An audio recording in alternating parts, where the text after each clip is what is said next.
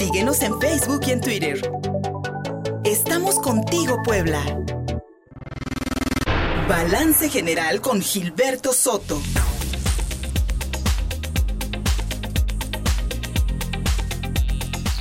Soy Luis Fernando Soto y seguimos en la señal de prueba de Mi Radio 93.5 FM. Somos uno aquí en la capital poblana. En YouTube, en Facebook y en Twitter estamos transmitiendo en vivo. Por supuesto, en Spotify tenemos un podcast. El complemento carta aporte es un documento que la autoridad fiscal está eh, requiriendo a, los distintos empresarios en este combate a la informalidad y el contrabando de mercancías. Y para hablarnos de ello, ahí está ya el fiscalista Gilberto Soto conectado, pues para que le, le demos explicación a nuestro auditorio en qué consiste esta carta aporte. Gilberto Soto, buenos días. Muy buenos días, Luis Fernando, ¿cómo has estado? Muy bien, muy bien. ¿Dónde te encuentras hoy? Bueno, bien, también gracias a Dios, nomás que me agarraste cerrando una, un desayuno eh, junta con un cliente.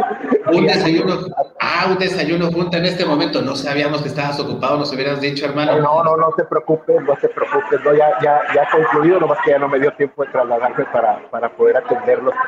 Pues muy bien, Luis Fernando.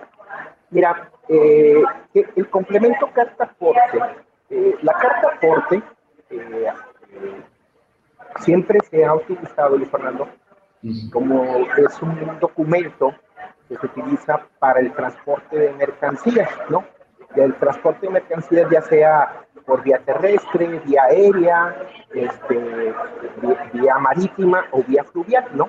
Y es un documento en el cual lo que contiene es el origen, quizás puntos intermedios que puede ir teniendo el transporte de la mercancía y o el destino final, así como también las mercancías que se están trasladando y pues ahí te señala pues un, quién las envía y quién, y quién va a recibir, ¿no? Lo que está haciendo la autoridad con esto, eh, haciendo el complemento carta aporte, es que el, eh, la carta aporte se ligue con la emisión de la factura del CFDI, ¿no? Se ligue con ello, ¿por qué, por qué razón? Porque ha detectado, o tiene detectado, que una de cada tres mercancías que se, que se, que se trasladan en el país, pues o son de contrabando o simplemente, o simplemente van destinadas a la economía informal, ¿no? ¿Sí? Entonces, la verdad que con esto la autoridad lo que pretende es saber, saber a, quién realmente van destinadas y si realmente esta persona a la que va destinada realmente pues está tributando, ¿no? Está tributando. ¿Por qué? Porque el CFDI actualmente como se encuentra ahorita, este, como se encuentra ahorita, el, el CFDI puede ir al público en general la factura puede ser elaborada al público en general, pero el documento carta aporte pues sí lleva una persona a la cual va destinada esa mercancía o esos productos o esos bienes, ¿sí? Y ella, esta persona a lo mejor las va a sacar al mercado y pues las va, las va, las va a vender, ¿no? Y con ello, con esto la autoridad pues empieza a combatir todo lo que es contrabando, lógicamente, y lo que, y lo que es el, al comercio informal, ¿no? Gilberto, este dato de que una de cada tres mercancías en el país que circulan en el país, que se venden en todo territorio mexicano es de contrabando, pues también nos habla en mucho de, pues un problema en cuanto, en cuanto al ingreso de estas mercancías eh, que pueden ser de exportación, de importación. Y esto, en este sentido, Gilberto, no le genera problemas para aquellos empresarios que pues todos dependen de los traslados, todos de los, de los ingresos o traslados de mercancías todos dependen, algunos son exportadores o incluso importadores. En ese sentido, no les genera problemas. Mira, Fernando,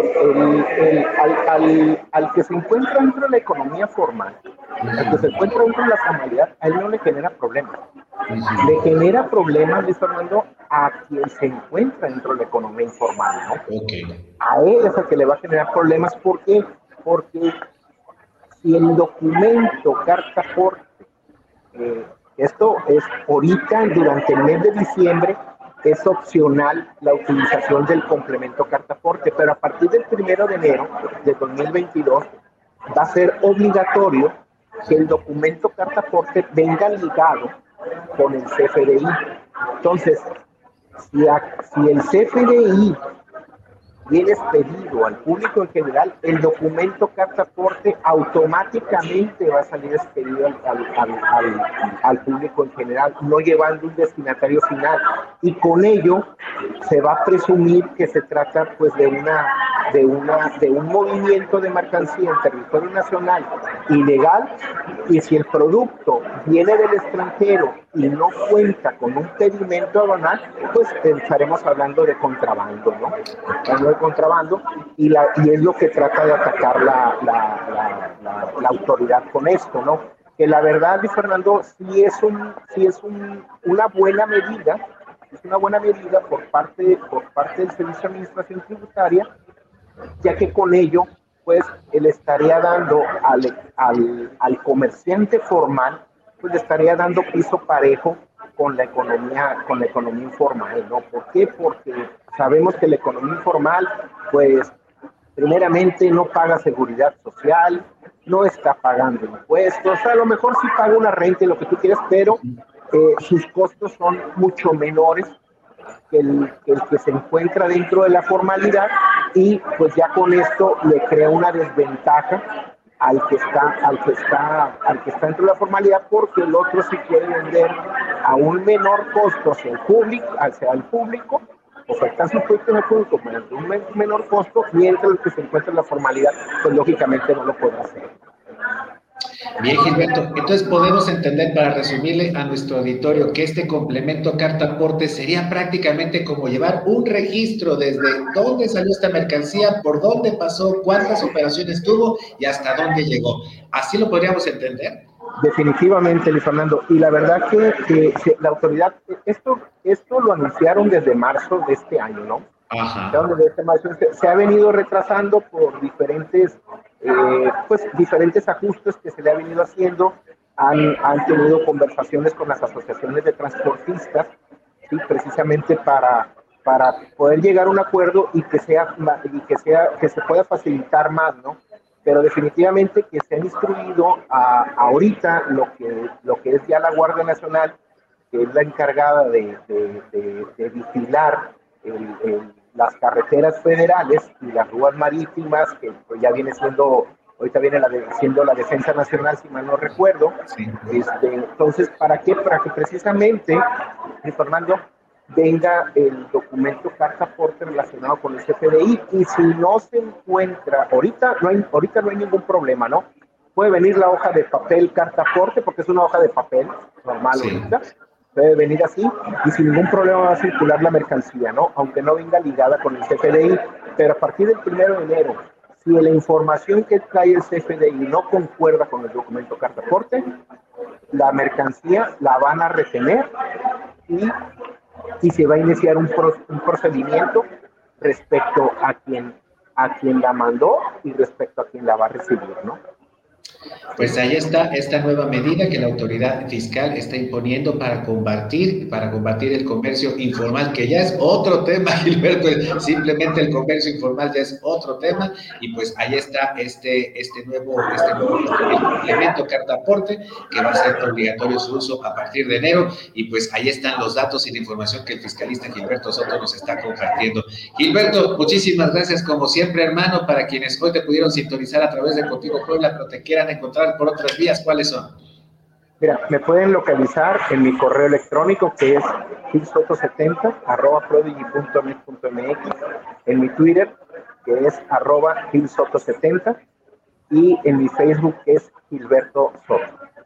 Muchas gracias, Gilberto. Y pues, pues un saludo para allá a todo el gremio de los de contadores y fiscalistas del estado de Sinaloa, con los que seguramente estás reunido hoy. Muchas gracias, hermano. Muchas gracias a ustedes y fue un gusto saludarlos como siempre. Hasta pronto. Muchas gracias. Pausa y seguimos contigo, Puebla, en la señal de prueba de Mi Radio 93.5 FM. Somos uno aquí en la capital poblana. En YouTube, en Facebook y en Twitter nos encuentras contigo, Puebla. Regresamos.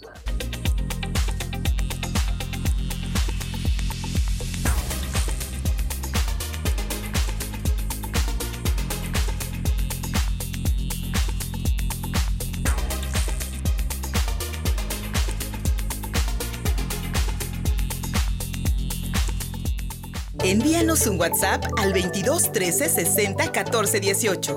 Estamos contigo, Puebla.